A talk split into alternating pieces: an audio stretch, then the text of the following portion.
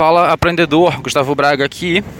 É, e eu quero te dizer uma coisa, te perguntar uma coisa: será que tu é um ratinho de laboratório?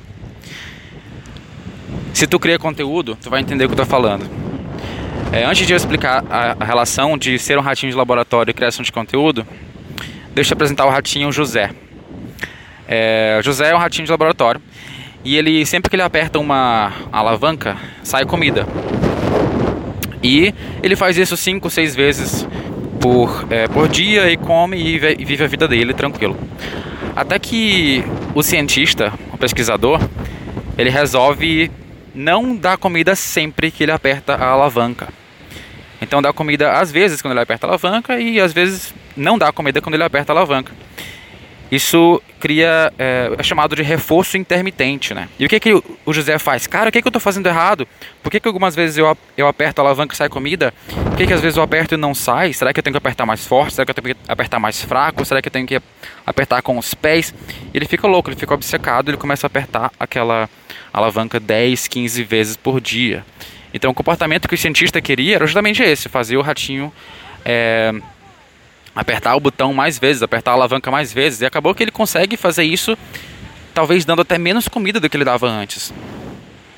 Não sei se tu conseguiu já fazer uma, um paralelo entre o Instagram, por exemplo, é, e esse, esse experimento com o ratinho. Quando a gente cria um conteúdo, a gente faz uma postagem, tem 200 milhões de pessoas é, curtindo, engajando, a gente fica com aquele high né, de dopamina e tal. E depois a gente quer fazer de novo aquilo. Putz, apertei a alavanca, saiu comida, vou apertar de novo. Daí não sai comida tão, tão bem, entendeu? É, aí dá menos, menos, menos engajamento, menos alcance. E a gente fica louco, cara, será que eu tenho que fazer melhor? Será que eu tenho que fazer a mesma coisa que eu estava fazendo antes? Ou eu tenho que mudar, mudar tudo de vez e abandonar essa tática? Será que eu não tenho que mais apertar a alavanca nenhuma, deixar isso de lado? E isso deixa a gente obcecado.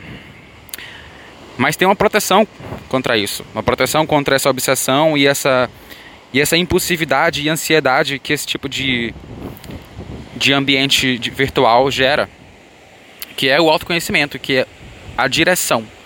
Se tu sabe para onde ir, tu vai lidar bem com os altos e baixos. Se tu sabe uma direção, tu sabe quem é, sabe tua mensagem, tua mensagem, tua audiência, teus valores, teus produtos, e está criando de fato um negócio a longo prazo para durar anos e anos, é, não vai ser um problema ter 10 curtidas numa, numa postagem e ter mil curtidas em outra. Porque é sobre o, o gráfico geral, né? É tipo um investimento. Sobe, desce, sobe, desce. Contanto que daqui a um ano esteja, tenha subido é, como saldo geral, vai ter valido a pena. Então, é, conhecer a ti mesmo, conhecer a tua marca, ajuda muito a é, ter esse direcionamento. Então, o direcionamento é muito mais importante do que velocidade.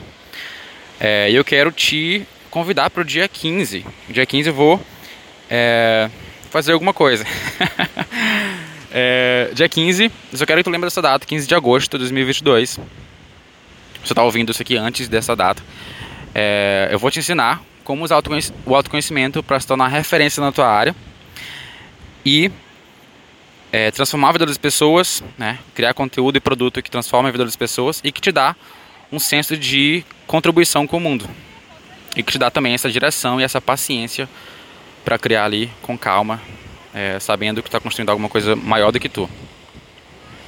Então é isso aí, muito obrigado por ter ouvido esse episódio. Estou aqui no Farol da Barra, em Salvador, e resolvi aproveitar essa vista para compartilhar isso contigo.